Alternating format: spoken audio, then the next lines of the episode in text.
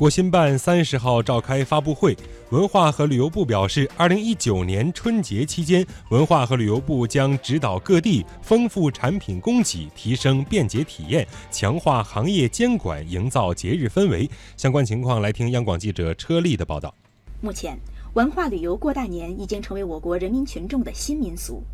文化和旅游部资源开发司负责人张吉林表示，将着力丰富产品供给。指导各地加强春节期间旅游弹性供给配置，适当延长游览开发时间，开发夜间游览项目，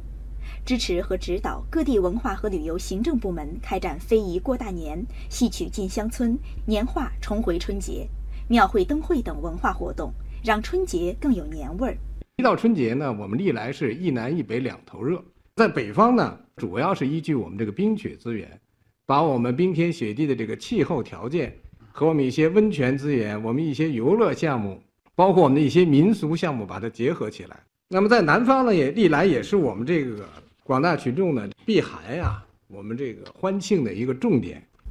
近年来，个别地方频频发生一些欺客事件、旅游安全甚至是不文明旅游的现象，影响了游客的出行体验。文化和旅游部党组成员王晓峰回应：要求在线旅游企业售卖自由行的产品呢，要。明确提示旅游和外交部门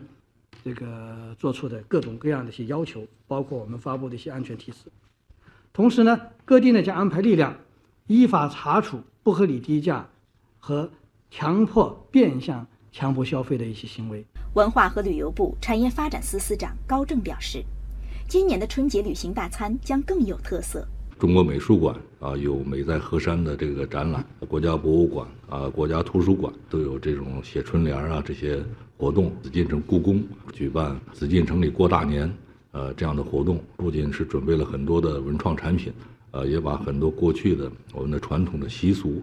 啊也都这呃重新再现。